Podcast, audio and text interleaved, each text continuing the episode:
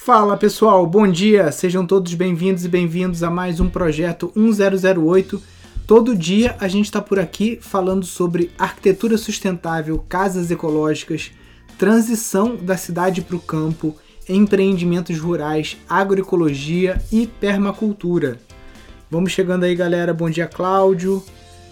Bom dia, Ana, Luiz, Oliveira, Fabrício, Fred. Vamos chegando aí, pessoal. Bom dia a todos e todas. Bom dia, Fabrício. Bom dia, Letícia. Rodrigo. Pessoal, já chega apertando no aviãozinho aqui e chama 10 amigos para live, enviar, enviar, enviar, concluir. Bora lá. Chama lá, galera. Vou chamar aqui também no Telegram.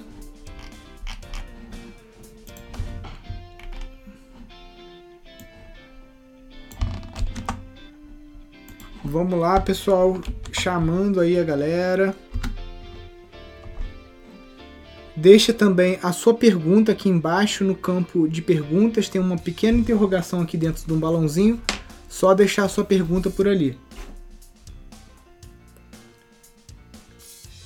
Bom dia. Bom dia, Gláucia, Otávia, arquiteta Laura, Ricardo.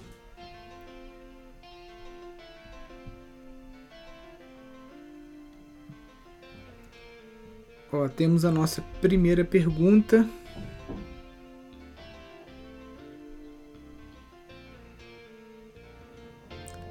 Qual o melhor tipo de telhado para se usar em uma casa de pau a pique? Olha, isso depende muito, né? O, único tipo de telhado que você não vai usar numa casa de pau a pique é uma laje de concreto ou uma cascagem.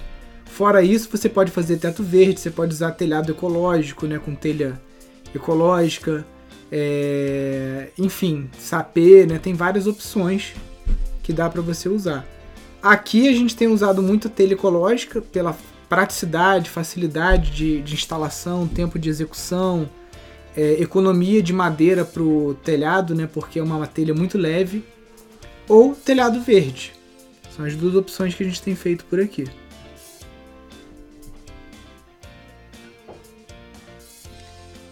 Nilson, estou comprando um sítio com plantação de gengibre. Sabe me dizer se ele causa algum prejuízo ao solo?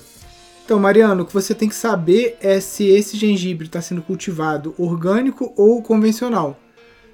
Se estiver sendo convencional, qual o veneno que está sendo aplicado nele? Pode ser que esteja sendo usado glifosato, né, que é o Roundup mata-mato, adubos químicos. Então, qualquer tipo de cultura, não importa se é gengibre ou o que seja, o que o problema é a monocultura e a agricultura convencional, essas duas práticas que estragam o solo.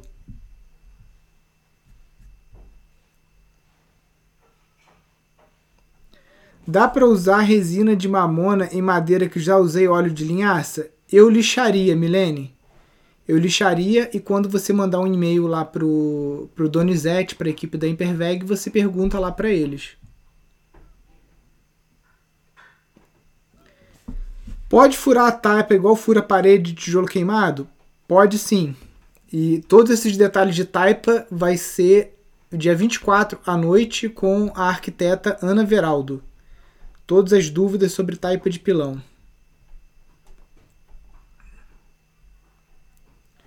Não tenho nada iniciado. O que você acha do uso de paredes de três pontinhos de isopor? Então, já veio esse, esse debate da, da parede de isopor dentro do grupo nosso lá do, dos alunos, né? O grupo VIP, no Telegram. Tem um aluno que trabalha com isso e tudo mais e ficou falando das vantagens.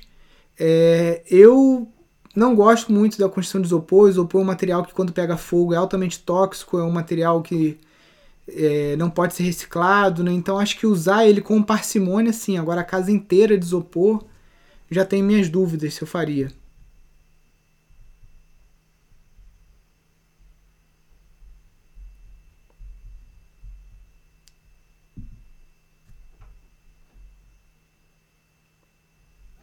É possível construir casas em centros urbanos somente com materiais ecológicos? Sim, é possível.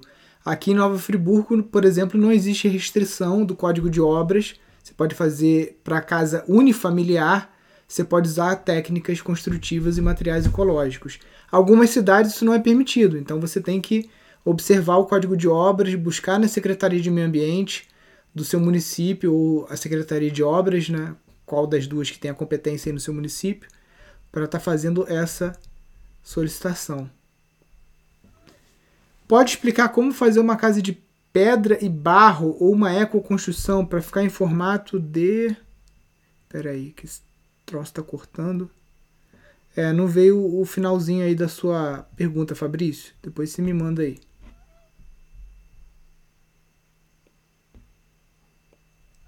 Pindorama já teve alguma experiência com construção de ponte, passarela sobre o rio? Então, já foi feito de bambu, o Yorkstan faz é, esse tipo, ele fez até uma agora há pouco tempo lá no, no Tibá. Deixa eu abrir aqui.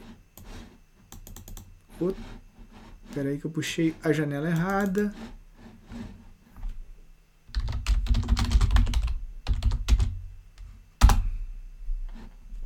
Essa pontezinha aqui, ó.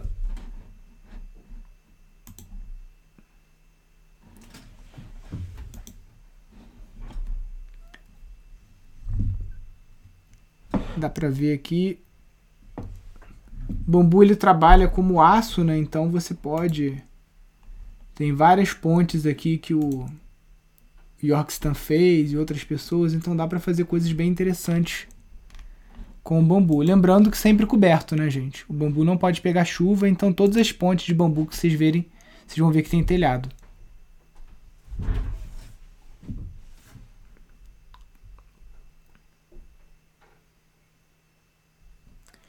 Tirando o isopor, qual o material mais leve e rápido para levantar uma casa? Uma kitnet soft. Madeira.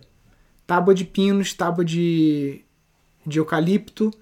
É, a gente fez uma casa de 24 metros quadrados aqui em 11 dias de trabalho. Tá? 11 dias. Mais rápido do que isso, depois disso, talvez o, o tijolinho de solo cimento também vai rápido. É, a taipa de pilão, se for mecanizada, também vai muito rápido. Então tem várias técnicas que são rápidas. Rápidas e baratas. Bom dia, Nilson. Na correria aí para acompanhar o Pindorama. Isso aí. Lembrando que fica gravado, hein, Nelson? Se você perder, você pode depois ver a gravação. Ainda não recebi o e-mail da semana de casa. Refaça a inscrição? Refaz ou olha na sua caixa de spam se não foi parar lá.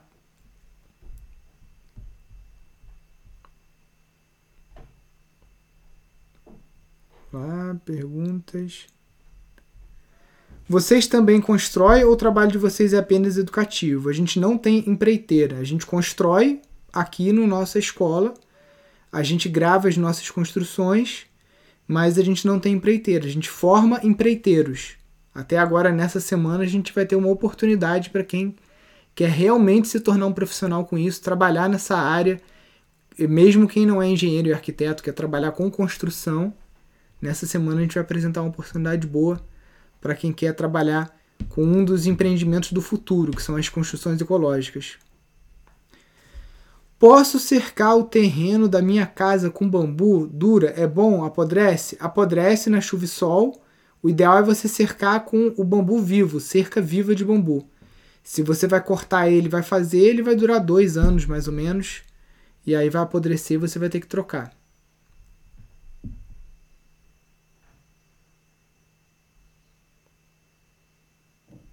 Que madeira é melhor para deck? Então, Milene, o eucalipto a gente viu que fica muito ruim para deck. Aqui na nossa região, geralmente o pessoal usa IP e outras madeiras de cerne ou madeiras tratadas, tá? Mas o eucalipto não funciona bem para deck. Bom dia aí para Marli, todo dia aqui com a gente. Muito bom dia aí para você.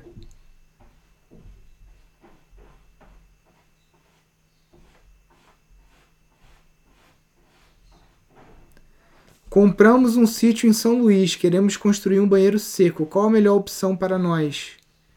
Banheiro seco tem várias opções, né? Então você pode fazer com barril grande, com balde pequeno. Eu prefiro o que é feito com barril grande. Deixa eu ver se eu tenho um, um croqui dele aqui, peraí.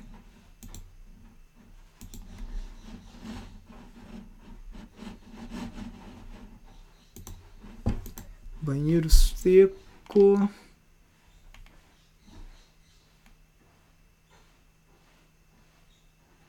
Não, eu tô sem o croqui dele aqui. Mas o, o. Vou ver se eu abro no livro aqui. O banheiro seco que eu prefiro é o com o barril grande, porque você consegue encher ele em seis meses e depois você fica seis meses compostando aquelas fezes que estão ali. Então isso te dá uma segurança para você trabalhar com esse material depois, né, para você adubar.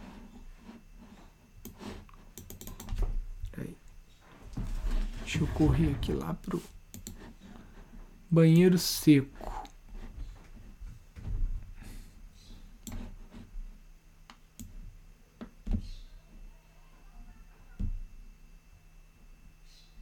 Aqui. Deixa eu dar um zoom. Então, esse estilo de banheiro seco aqui é bem comum, né? Você faz dois vasos, tá vendo? Tem dois vasos sanitários aqui, um do lado do outro. Então, enquanto um está em descanso, né, seis meses, você coloca um vaso de planta em cima, alguma coisa para tapar aquela, é, impedir que as pessoas abram né, a tampa do vaso. E durante seis meses ele fica em, em descanso.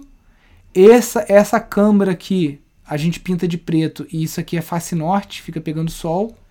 Aqui tem um chaminézinho para jogar os gases né, acima do telhado, então não ficar com nenhum cheiro. E o outro lado é o lado que está usando. Então você vai colocando fezes e o, a serragem. Sendo que geralmente a gente gosta de separar o urinol. Né? Então a parte de urina, aqui masculino está né, tá separado, tem um urinolzinho aqui. E para mulher você pode colocar dentro do próprio vaso, né? Porque o xixi sai para frente ali, tem como você colocar um coletor e fazer um separador de urina, que é o, o melhor, né? Cada um de nós produz quantidade de ureia por ano no xixi, que dá para produzir 220, gram, é, 220 quilos de cereais por ano. Tá?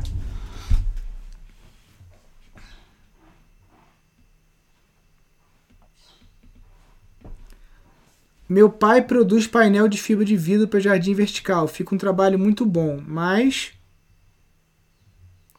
visando algo sustentável, qual uma outra opção viável?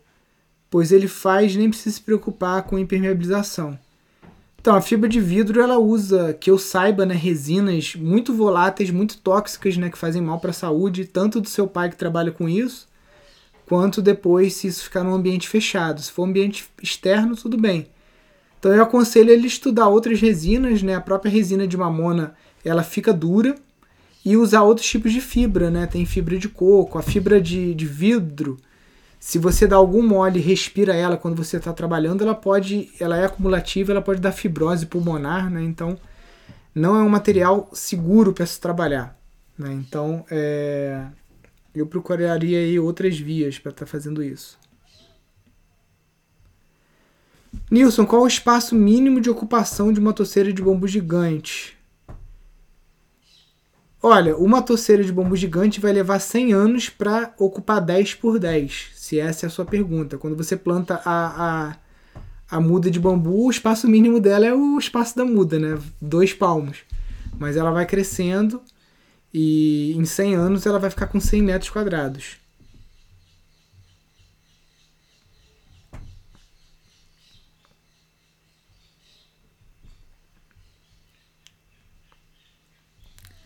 Qual a melhor forma de fixar o eucalipto roliço no solo? Então, a gente não usa cimento. O professor e arquiteto Marcelo Bueno, ele não aconselha que se use cimento, que o cimento parece que até puxa a umidade do solo e não vai fazer nenhuma diferença porque ele não vai aderir ao eucalipto. Então ele geralmente cava no fundo do buraco, é, coloca uma pedra, soca bastante aquela pedra, ou se for um solo muito mole, aí faz uma sapatazinha pequena ali para apoiar o eucalipto em cima e passa neutrol e obviamente você vai fazer drenagens em volta para não ficar indo água para dentro daqueles buracos ali do eucalipto, né? Aqui a gente está fazendo va fez valas em volta da casa para direcionar a água que desce do morro para outro lugar e não para debaixo da casa.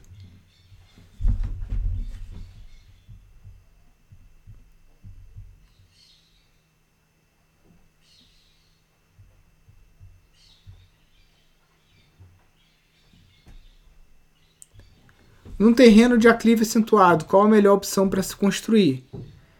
Então, o, a palafita é muito interessante, se usa muito na Colômbia, né? Eles usam palafita até de bambu. Aqui o Marcelo Bueno tem feito palafita com eucalipto, a gente fez uma casa aqui assim. E a outra forma de você pensar também é construir a casa em patamares, tá? Então você constrói uma parte da casa aqui, outra aqui, e aí com isso você minimiza os cortes que você tem que fazer no barranco. Fica uma casa com mais escadas, né? Mas para muita gente isso não é problema.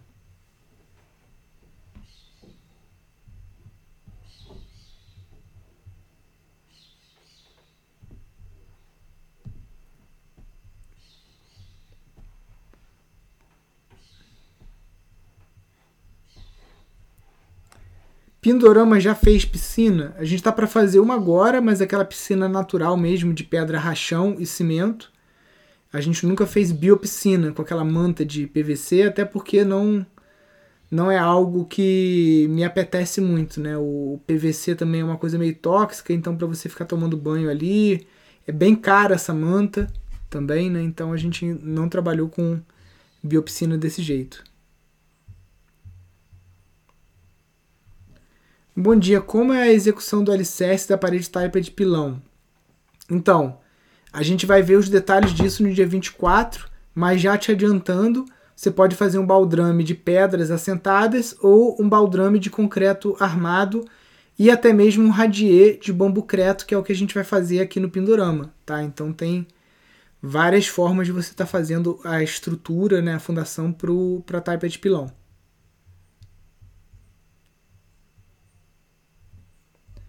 Posso tratar pinos e eucalipto com óleo queimado? Então, aqui na região o pessoal faz exatamente isso, tá? Passa só o óleo queimado e eu conheço casos aqui com mais de 30 anos. Esse é o melhor tratamento para eucalipto? Não, o melhor tratamento para eucalipto é o autoclave, né? Os eucaliptos que o Marcelo Bueno usa nos kits que ele monta lá de casas é feito com um material não solúvel, então ele não polui o, o, o solo, não polui a água, nada disso. A única forma de você liberar aquele material que fica impregnado no eucalipto é atacando fogo nele, literalmente. E o autoclave é como se fosse uma panela de pressão gigante que você coloca a tora ali dentro. Alta pressão, temperatura, água quente com o produto e o produto impregna no eucalipto, né? Então, a garantia que as empresas dão é de 20, 30 anos. Exposto ao tempo, como vai estar coberto com telhado, aí mais tempo ainda. Nilson, tem uma área sem infraestrutura nenhuma. Daria para plantar bambu gigante para usar no futuro? Sim, o bambu não é muito exigente do tipo de solo. Então, se é uma coisa lá para frente, você não está usando, você pode plantar. Agora, saiba que é, depois para você tirar essa toceira é bem complicado, tá? Só com retroescavadeira. Então, é, escolha bem aonde você vai plantar.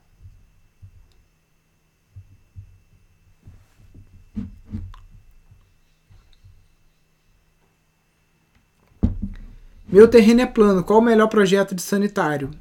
Que você quiser, você pode fazer um biodigestor, você pode fazer uma bacia de evapotranspiração, você pode fazer banheiro seco.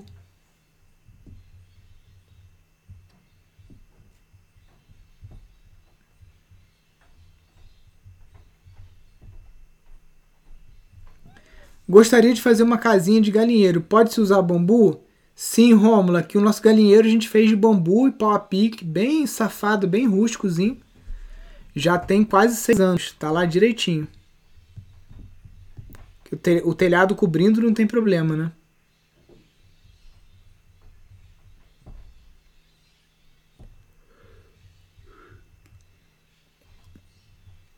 Dá para lucrar com aluguel de kitnet aonde a cama fica numa área interna suspensa?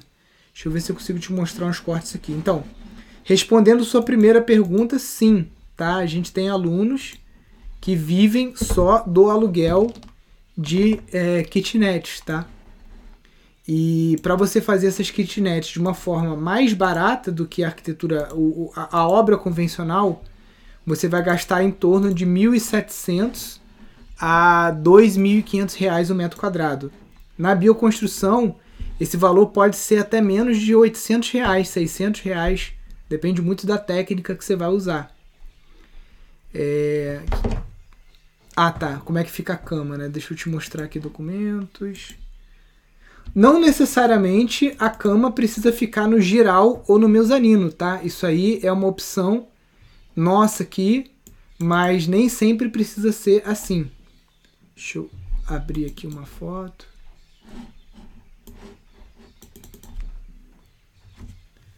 Essa aqui é uma casa muito doida que a gente está fazendo. Por que, que ela é, parece um Frankenstein muito louco? Porque a gente está usando várias técnicas somente para fins didáticos. A gente podia fazer a casa toda de uma técnica só, mas a gente misturou um monte de coisa só para poder filmar e mostrar técnicas diferentes, tá? Por isso que ela é esse troço muito louco aí. Ela tem teto verde, tem cascagem, tem um monte de coisa misturada. E a parte interna dela, cadê? Peraí, tem parte interna. Isso aqui é a vista da cama. A cama tem essa vista. E ela fica aqui em cima, tem uma escada. Essa escada, ela também Aqui não está desenhado, mas possui gavetas, armários. Então essa própria escadaria aqui, ela já é uma, um esquema de, de armário também, né? Você guardar coisas. Aqui também outro jeito. Aí aqui com uma escada de marinheiro, nessa né? escada comum que a gente usa, né? Então essa é uma forma. Agora você pode fazer essa, essa cama, essa kitnet sua toda térrea, tá? É... Para quem quer viver do aluguel de, de imóveis, não existe investimento melhor do que kitnet, tá? Porque vamos, vamos colocar o seguinte: quanto que custa um aluguel hoje de um apartamento aqui em Friburgo? Ah, 1.200, 1.500 reais. Uma kitnet, só que um apartamento você vai, vai gastar 500 mil reais para você comprar.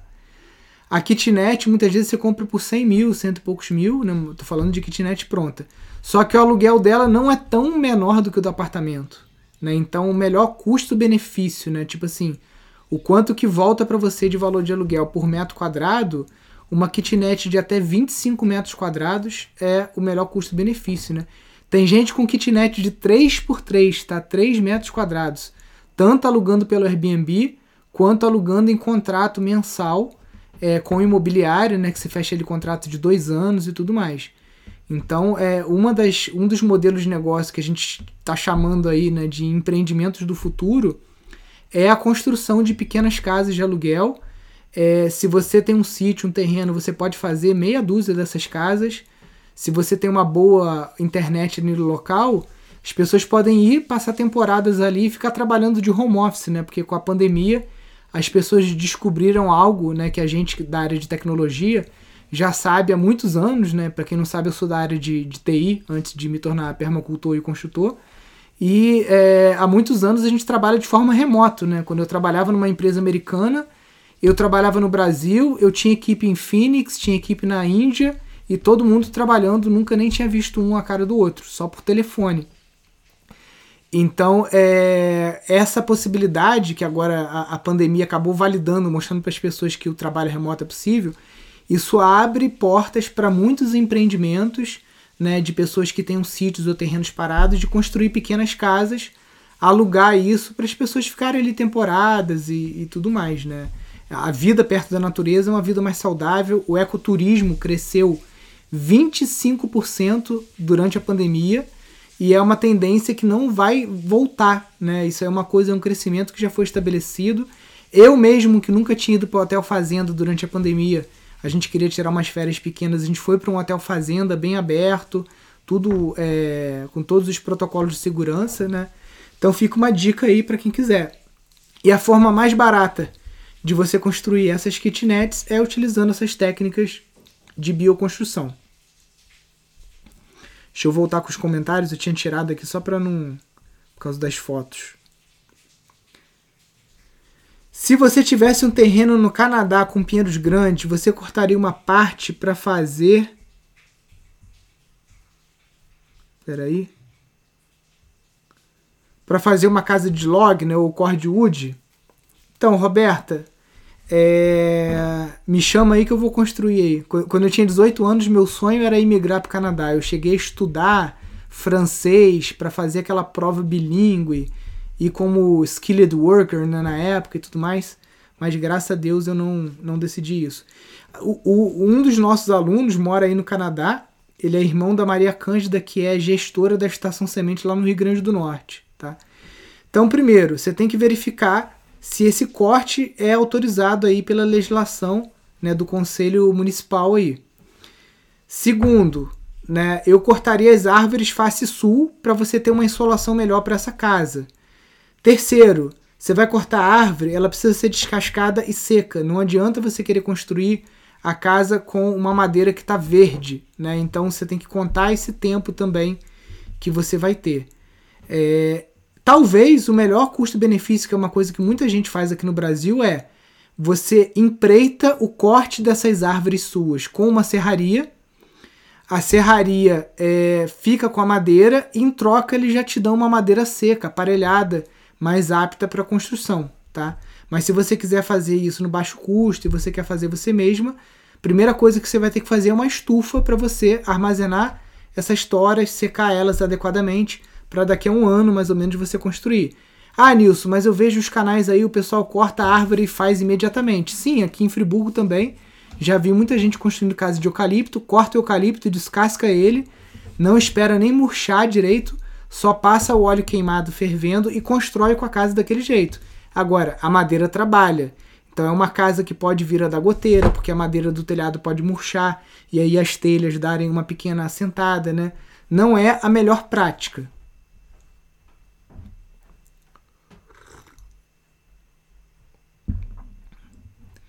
Nilson, vocês já fizeram uma parede de pallets a pique? Sim, Ricardo. Inclusive na casa do Marcelo Bueno, que é essa casa aqui. A gente está mesclando. Peraí que eu já vou abrir a, a imagem. É que para fazer essa live eu uso três telas. Troço muito high-tech aqui. Aí o porcaria do mouse fica sumindo. Então, essa casa aqui, a gente fez parte com essa placa branca aqui, que é uma placa feita com tubo de pasta de dente reciclado. E aqui na frente tem outras paredes que a gente está fazendo isso aí. É pallet com terra, tá? Como essas casas aqui do Marcelo Bueno. Deixa eu mostrar aqui, maratona. Bueno, gente, dia 24 de manhã, nesse horário aqui, a live vai ser imperdível. Porque o Marcelo Bueno, ele vai estar tá mostrando ao vivo três ou quatro casas que ele está construindo. Vai pegar o celular e vai andar pela obra, tá? Então, para quem curte, já anota na agenda aí para não perder. Então é feito exatamente isso, ó, pallet.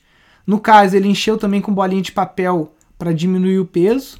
Hoje em dia, ele usa caixa de ovo no lugar dessas bolinhas de papel, porque dá muito menos trabalho usar caixa de ovo. E passa, ele está usando essa tubulação flexível dentro do pallet, né, que é a PEX da Tigre. E aqui a casa já praticamente pronta, barreada por dentro tal. Essa casa aqui, inclusive, eu fico mostrando ela toda hora. A dona da casa adora porque vive chovendo é, pedido de Airbnb para alugar essa casinha dela aqui, é lá em Ubatuba. Essa casa aqui, ó, toda de pallet e pau a pique. Virou até capa de revista, que são as funções que a casa tem, né? O Bueno ele tá começando a vender uns kits dessa casa, tá, gente? Já manda as madeiras toda cortada manualzinho explicando. Essa aqui ele misturou bloco de terra comprimida, né, o tijolinho de solo cimento, com madeira roliça. Olha como é que ficou maneira a casa, ó. Ficou muito top, né? Deixa eu diminuir aqui um pouco.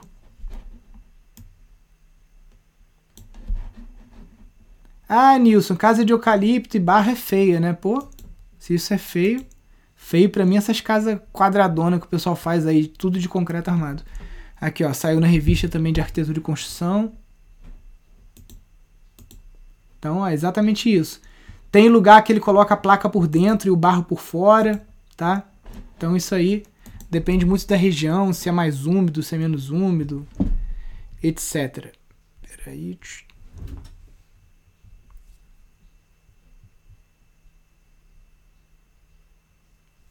Bom dia, o alicerce de pneu é seguro?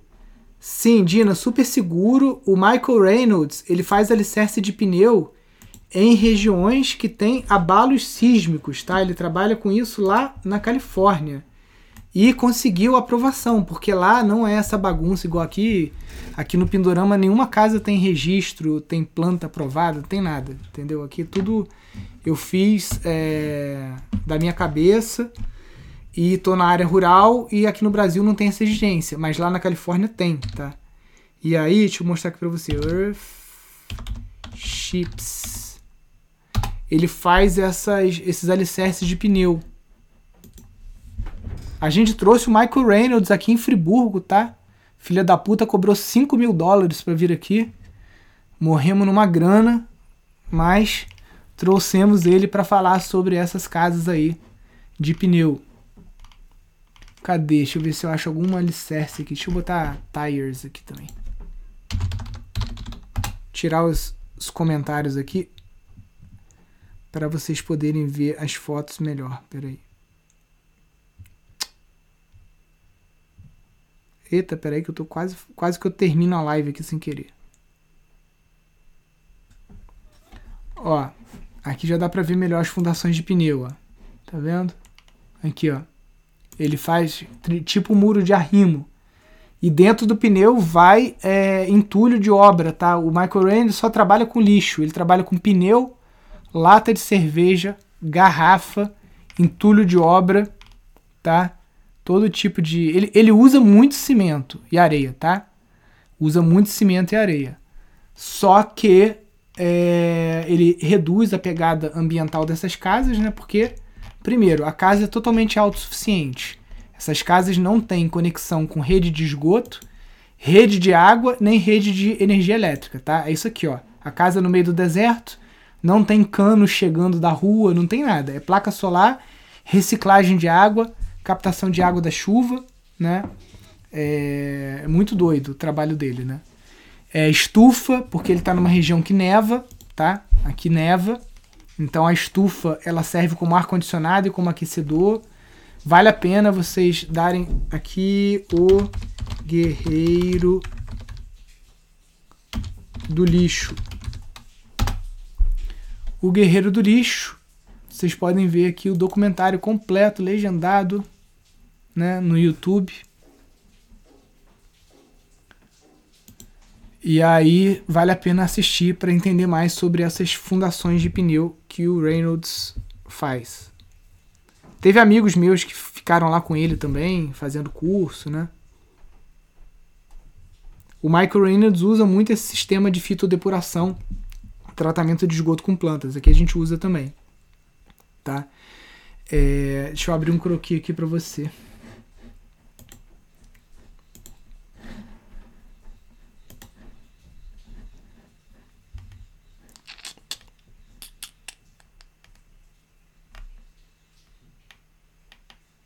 Não, deixa eu abrir o livro aqui que tá mais fácil.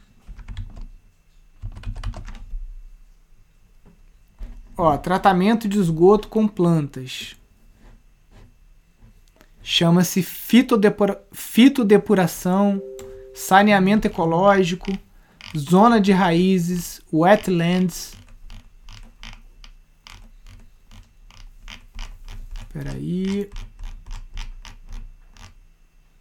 Ó, sem contar que você ainda tem uma vantagem aqui que é a produção do biogás, né? Então você aqui você tem o biodigestor, aqui você tem essa zona de raízes, que é isso que você está falando, tá?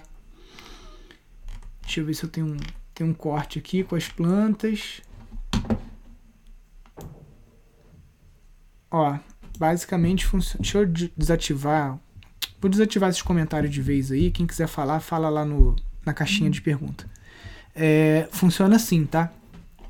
Então a água, você tem geralmente gigogas ou sombrinha chinesa, papiro, junco, é, lírio da paz, lírio do brejo. Tem várias plantas que têm essa função. A gigoga, inclusive, ela tira até metal pesado da, da água, tá, gente? Então, é... basicamente é isso aqui. Se você vai fazer esse sistema numa área que tem tratamento de esgoto da companhia, você basicamente não precisa de nada disso. Você só vai aqui do biodigestor, esse cano aqui você vai mandar para a companhia, daqui para frente é problema deles. Se você está na zona rural e você quer ter uma água limpa no final do cano, é mais ou, mais ou menos isso aqui. Aqui sai uma água limpa, né, com nutrientes que você pode usar até para irrigação e etc.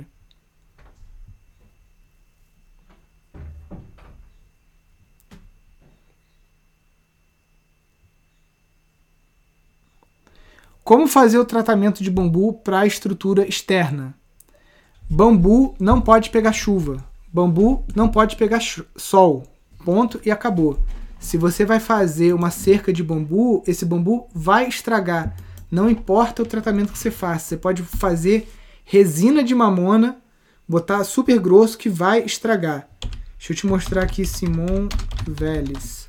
Simon Vélez, a gente também trouxe ele para um evento aqui em Friburgo. É um dos maiores arquitetos que tem de construção com bambu. E ele trabalha sempre. Olha o bambu aqui, ó. Olha o beral. Tá? Você não vai ver nenhuma obra do Simon Vélez que o bambu tá desprotegido, tá? Bambu sempre protegido. Olha só, olha o tamanho do, do. Porque só tá abrindo umas fotos merda aqui, bem pequenininha. Mas, é. Olha o tamanho do chapéu aqui que a gente chama, né? Chapéu da construção. Outra característica também do, do, do Simon Vélez, né? Ele faz o bambu meio que flutuando, ó. Aqui o bambu, ó, ele tá acima do chão. Então ele nunca vai pegar chuva. Porque ele tá um metro acima do chão, meio metro, né? Espera aí, deixa eu fechar aqui. Ó, uma reportagem aqui com ele tudo mais. Tananã. Então, bambu precisa de bota e chapéu. Bambu na chuva, a gente não faz. Tem cliente, ah, nisso, eu quero fazer uma estrutura assim. Não faço. Porque vai dar problema. Bambu vai rachar, vai, vai descolorir. Dá para fazer uma casa só com pallets? Sim. Super rola. Essas casas que o Marcelo Bueno faz, tirando a estrutura embaixo, é praticamente só pallets, tá? Estrutura e telhado, toda, todo madeiramento é qual o cuidado? Esses pallets que o pessoal vende barato, geralmente é uma madeira bem vagabunda e não tratada. Então você tem que tratar ele ou você mesmo construir os seus pallets com ripa de eucalipto tratado, que é o que o Bueno faz, acaba que fica melhor. Qual a média de custo para fazer um bangalô? Então, na construção normal, convencional, você vai gastar de 2 mil a 2.500 reais por metro quadrado. Então, por exemplo, se você tem aí uma obra, um bangalôzinho, né, 18 metros quadrados por 2.500, você vai gastar uma faixa aí de 45 mil reais com arquitetura convencional. Com a bioconstrução, dependendo da técnica, de 45 mil reais vai cair para 10 mil, 12 mil reais, por aí, tá? Por isso que a gente fala que o nosso, o nosso curso é, ele é, é, a gente poderia cobrar até muito mais caro, porque o que você economiza, um metro quadrado de obra que você economiza com uma técnica do nosso curso, você já pagou o investimento no curso, né? Então, para quem vai construir, não tem nem o que pensar. Se pensar demais é porque é burro, porque não, não tem. Eu queria, quando eu comecei aqui, ter acesso ao, ao, a um curso como que a gente prepara, né? Infelizmente, quando eu comecei aqui, não tinha nada disso. Era só tentativa e erro. Bom dia, Nilson. Forro de teto é viável usar laminado de bambu ao invés do lambri? Sim. Ontem eu mostrei um vídeo, se você quiser você dar uma olhada lá, é, de bambu trançado, tá? O laminado de bambu é um material caro, né? Para você fazer o bambu virar isso aqui, né? Envolve hora de máquina, hora de homem, né? É um material caro. Então você tem que avaliar. E a gente faz muito aqui é, um bambu do lado do outro. Pega esse bambu aqui, o mais fininho, a ponta dele, coloca um do lado do outro e funciona muito bem. E é muito mais barato, muito mais rápido para você fazer forro do que você está usando é, o laminado. Inclusive, para quem é aluno, quem está assistindo aqui que já é aluno do curso online de casas ecológicas, a casa chamada Kairos, que é de taipa de pilão, a gente já tá com o bambu aqui todo pronto, esse bambu dessa cor aqui. O telhado, a gente vai ensinar vocês a fazer um teto verde, aonde o bambu roliço, não só ele é o forro e o lambri, como ele é a base do telhado. Então, olha a economia, você fazer um telhado que ele é 100% bambu com plástico por cima, fazendo um teto verde de baixíssimo custo, tá, gente? Por isso que eu tô falando. Se a gente quisesse cobrar 3 mil reais no curso, e o curso não é esse valor, é bem menos do que isso. Qualquer pessoa que comprasse, o que ela vai economizar na casa, acabei de dar um exemplo, né? Um bangalô de 45 mil, ele sai por 10, 12 mil. Então, numa obra, você paga o investimento do curso 10, 20 vezes. Então, quem não está aqui de curioso, quem realmente está querendo construir, fazer um empreendimento, aproveita o dia 30 de maio, porque a gente vai fazer uma oferta bem interessante, tá? Com alguns bônus. Vamos lá. Qual a melhor forma de impermeabilizar as paredes para os jardins verticais? Luiz, não sei, eu acho que talvez com a própria resina à base d'água, né? É, eu não, não, trabalho com jardim vertical dessa forma como você está falando. A técnica que a gente gosta de usar é a do Gernot Mink. Deixa eu ver se eu acho uma foto aqui. Gernot Mink Jardins Verticais. Ele usa bidim. Ele faz uma, uma, uma estrutura né, com bidim Ó, tem esse, tem esse esquema aqui que ele faz, ó. Com bidim e tela da Gerdau. Deixa eu ver se eu acho mais alguma coisa dele aqui.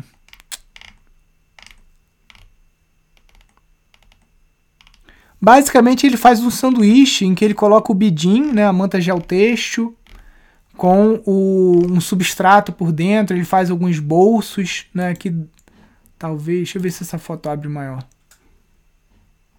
Né? Basicamente ele usa isso aqui, uma estrutura metálica com, com bidim. Né?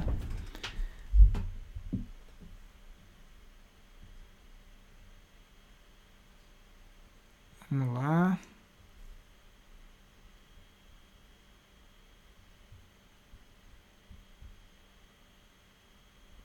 Bom dia, Nilson. Super Adobe pode ter pedra no barro?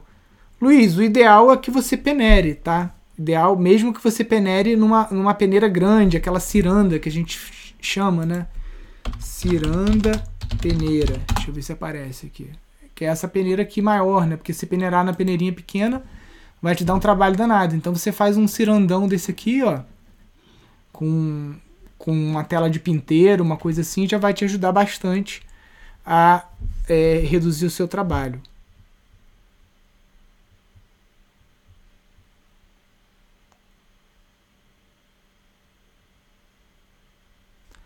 Tratar bambu no tubo com vapor é mesmo eficiente? Então, se for o Philostax pubensis, Philostax aurea, sim. Aquilo que eu falei. O tipo de tratamento tem a ver com o tipo de bambu. Tá? Então, o bambu alastrante ele pode ser tratado no vapor. O bambu entolcerante já não é tão vantajoso. Tá?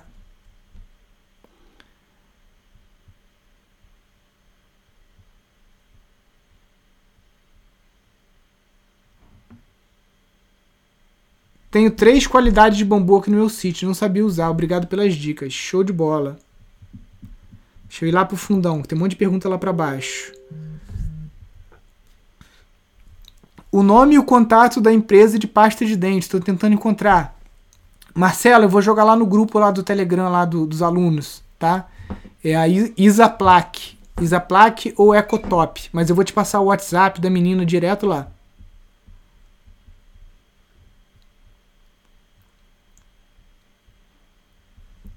Sapê ou piaçava para cobertura de quiosque. Tem muito sapê, mas sei que dura menos. Então, sapê, geralmente você vai ter que trocar a cada seis anos, mais ou menos. Isso fazendo o tratamento dele, fazendo o caimento direitinho. A piaçava dura mais. Só que a gente não tem aqui. A piaçava vem da Bahia. Aqui no, no, no, no, no Rio, um telhado de, de piaçava executado por um técnico, tudo direitinho, é 250 reais o metro quadrado. Então é super, super caro. O telhado mais caro que eu conheço é o telhado de piaçava, né? Então, a não ser que você queira tirar muita onda aí, um charme, é, eu iria para o teto verde de baixo custo, tá? Porque realmente a piaçava fica muito caro. Se você tem o sapê, você vai ter que aprender a fazer os pentes e a tratar o sapê, porque não é só cortar ele, né? Eu não sei, não domino essa técnica. Posso ver se a gente descobre aí algum mestre que saiba essa questão do sapê. Lá no Xingu, né, que a gente teve com os índios lá que fazem essa questão do sapê, eles basicamente eles cortam todo ano e trocam todo ano, né?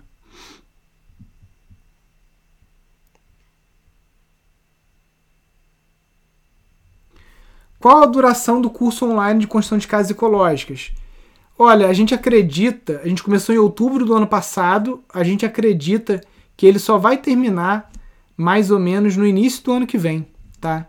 Porque é muita obra, né? A gente tá. A gente podia fazer um cursinho só de slide, né? Mostrando foto, mas não, a gente está construindo quatro casas com 12 técnicas mostrando da fundação ao telhado, diário de obras. É um curso que não existe, não tem nada em português nem em inglês, eu consegui achar nada como esse curso que a gente está tá desenvolvendo aqui, né? Então, basicamente é o tempo de gravação e edição do curso, né? E a construção das casas. A gente já está com duas casas é, bem adiantadas e tem duas casas que a gente vai começar agora nessa época do inverno, porque são casas de terra crua. Então a gente preferiu esperar chegar a época de seca para começar a estar tá fazendo essas casas. Deixa eu ir lá pro fundão. Dá para fazer teto verde em cima de cascais? Sim, a gente vai também ensinar aqui como que faz. A gente vai mostrar esse tipo de, de solução aqui também no, no curso.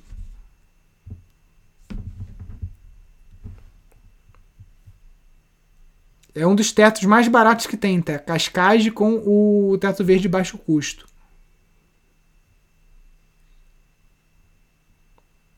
Qual a melhor ferramenta para corte de bambu? Facão achei difícil. Não é facão, é a serrinha tubarão. Dá uma, uma Bota Bambu Globo Rural, você vai ver várias reportagens que a gente gravou com eles. Serra Tubarão. Aí tem, tem uma. Tem uma. Tem uma. Não tô achando, só tô achando tubarão, tubarão mesmo. É, tem uma reportagem com o Globo Rural que eu mostro lá o tipo de serra e tudo como que faz.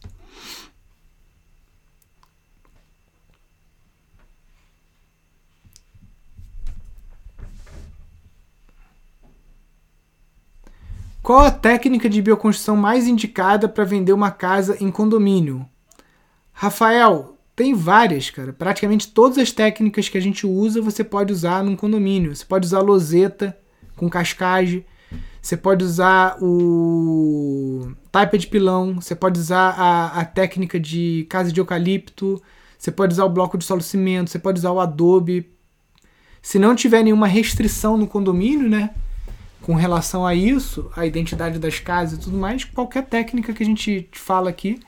Por exemplo, tem um arquiteto aqui de Teresópolis que ele constrói lá em Itacoatiara, região litorânea ali de Niterói, só casa de pau a pique. Entendeu?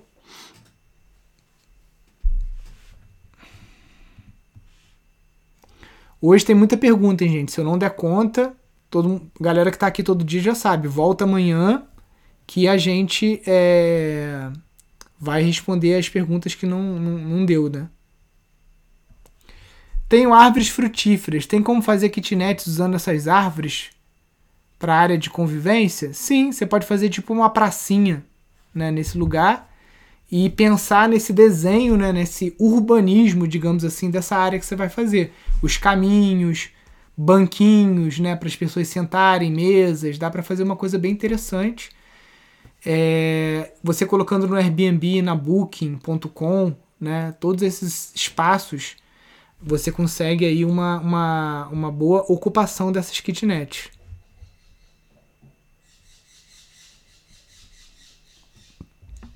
Por favor, qual o nome da estação semente no Rio Grande do Norte? Chama-se Instituto Aflorar, tá? Deixa eu entrar aqui no site da rede. Clicar aqui, terras e sítios. Vai rolar no semestre uma vivência de bioconstrução lá, tá, galera? Provavelmente em agosto, que é a época que as passagens são mais baratas. É esse aqui, ó, Instituto Aflorar.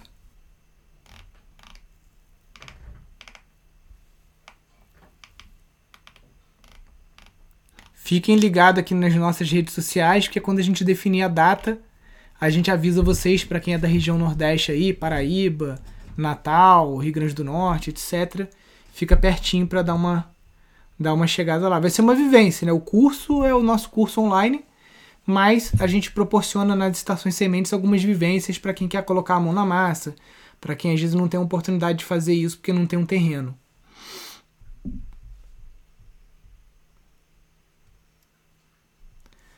No curso de casas tem abordagem do alicerce com pedras? Tem sim, Pablo. Essa aula, inclusive, já está no ar lá.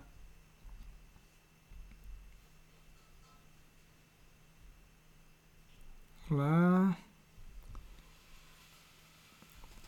Se for fazer uma casa 100% ecológica, se for fazer uma casa 100% ecológica para um casal e dois filhos, o que, que tem, Luiz? Super rola. Aqui minha casa é 100% ecológica, mora eu, dois filhos, minha esposa, minha mãe e agregados.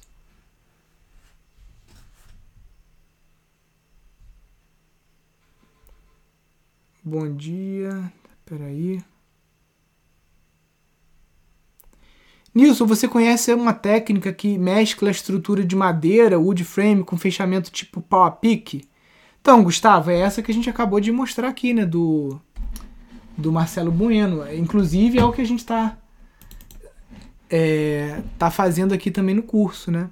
Você faz o wood frame e depois você preenche com, tá vendo? Toda de, de, de estrutura de madeira, depois você preenche com barro.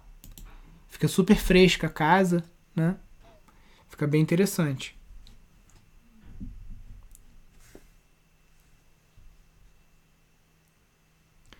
É possível fazer uma casa térrea com plantas vivas que se modele no crescimento? Então, aqui dentro da minha casa tem uma árvore, mas é uma pequena, né? Uma. Como é que é? Rafis, né? Já vi sim. Você só tem que tomar cuidado com questão de clarabóia, impermeabilização. Mas dá para fazer sim.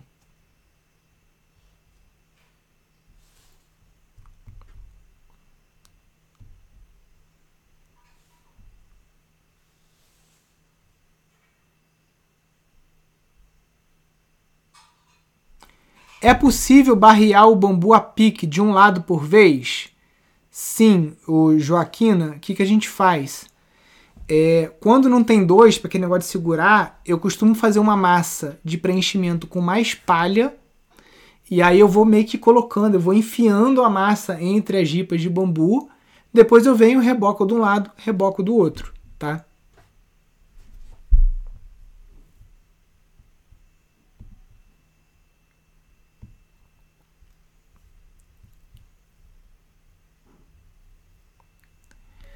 Dá para fazer uma casinha simples assim aqui em Ubá, Minas Gerais? Dá para fazer em qualquer lugar, tá? As técnicas que a gente ensina, que vocês vão ver de graça durante a semana da construção de casas ecológicas, são técnicas que você pode usar em qualquer bioclima.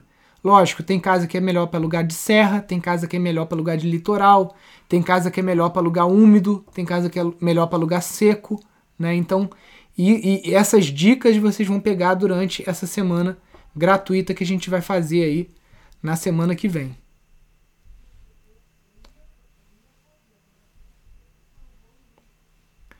O biodigestor pode ser abastecido somente com águas é, de esgoto produzindo, produzido pela família, visando gás?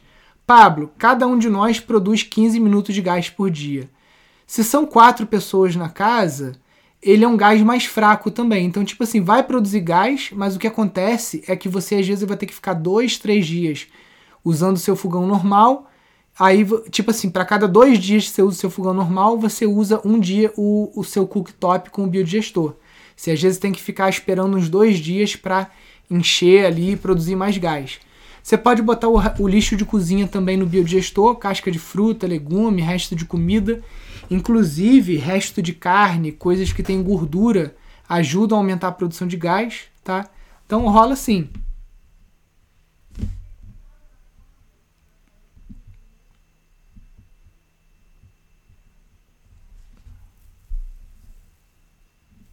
Nilson, estou adorando o curso de casa, super indico. Show de bola, Luiz, obrigado. E olha, o, o no, tipo assim, você nem faz ideia do que está por vir ainda no curso. Se já tá bom, vai ficar ainda melhor. Muita novidade boa aí.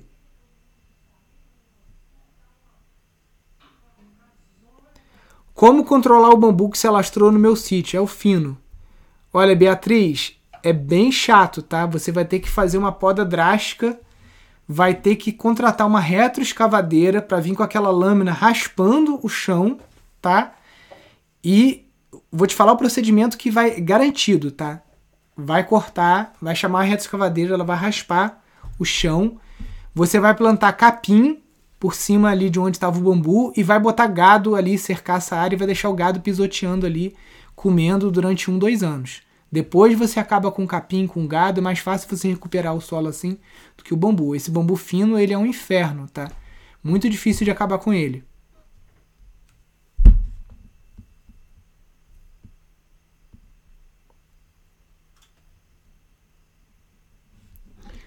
Nilson, o bambu verde e amarelo é a mesma qualidade? Então, depende, manda foto para mim, porque o bambu amarelo geralmente é o Bambusa tudoides vitata, que é conhecido também como bambu brasileiro, bambu imperial, mas não é nem brasileiro nem imperial. É, ele tem muito amido, ele dá para construir, mas você tem que fazer uma solução mais caprichada para tratar ele. E tem o Bambusa vulgaris também igual, só que é totalmente verde, é a mesma espécie, só que é só variação de cor.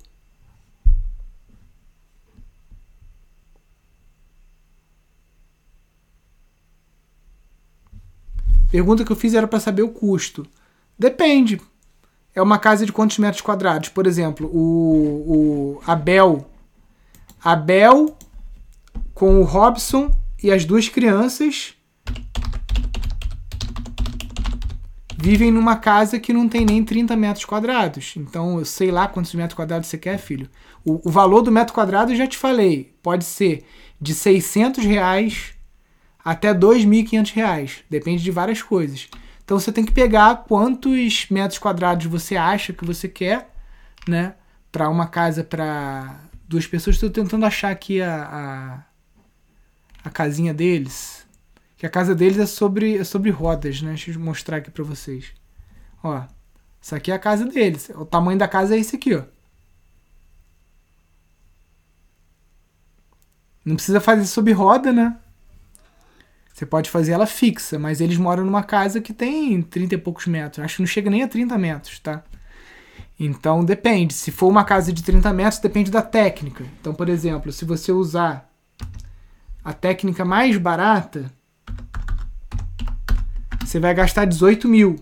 Contra na construção convencional 51. Tá? Então você tem aí uma economia de 33 mil reais, tá? Para a construção de uma casa para uma família. Tá? E isso, quando vocês verem o curso, o que, que tem no curso e o valor do curso, é, é brincadeira, tá, gente? A economia que o curso proporciona para quem vai construir. Então, mais ou menos esse custo aí.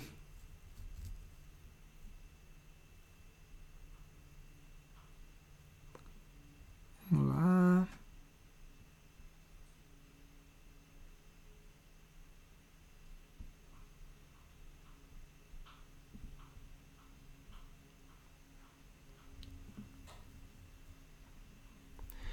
Estou reformando uma casinha convencional. Alguma ideia para impermeabilizar a beirada da casa? Deve ser onde pega chuva, né? Então, ali geralmente o pessoal coloca é, pedras, né? Revestimento com pedra. Ou dentro do convencional é chapisco mesmo com, com cica, né? Não tem muito, porque se você perguntasse uma casa que você está construindo, a gente faz pata de elefante, faz o beiral comprido, né? Então a gente tem várias técnicas para estar tá, é, tirando esse problema, né? Mas casa já construída, ainda mais com obra convencional, né? Bem complicado porque o, o cimento ele é higroscópico, ele puxa água, né? Ele puxa, puxa umidade. Então é um problema sempre difícil de resolver. Pessoal, lembrando que essa live aqui ela fica gravada aqui no IGTV, ela também vai para o YouTube e você consegue ouvir o áudio dessa live e das lives passadas no Spotify ou no seu programa favorito de podcasts. Lembrando também que hoje é quinta-feira, então hoje às 18 horas eu vou estar dando consultoria para uma aluna que tem um sítio, tá? E toda quinta-feira às 18 horas eu estou lá no YouTube dando essa consultoria para algum aluno. É um aprendizado muito bom, porque a gente vê muitas pessoas que já estão morando no sítio, pessoas que estão começando do zero no sítio. Então, para quem tem interesse nesse assunto, daqui a pouquinho, 18 horas, a gente vai estar junto aqui. Show, pessoal? E amanhã, 10 e 8, estamos aqui de volta. Valeu, fiquem com Deus, um grande abraço, até amanhã, valeu, até daqui a pouco, tchau, tchau!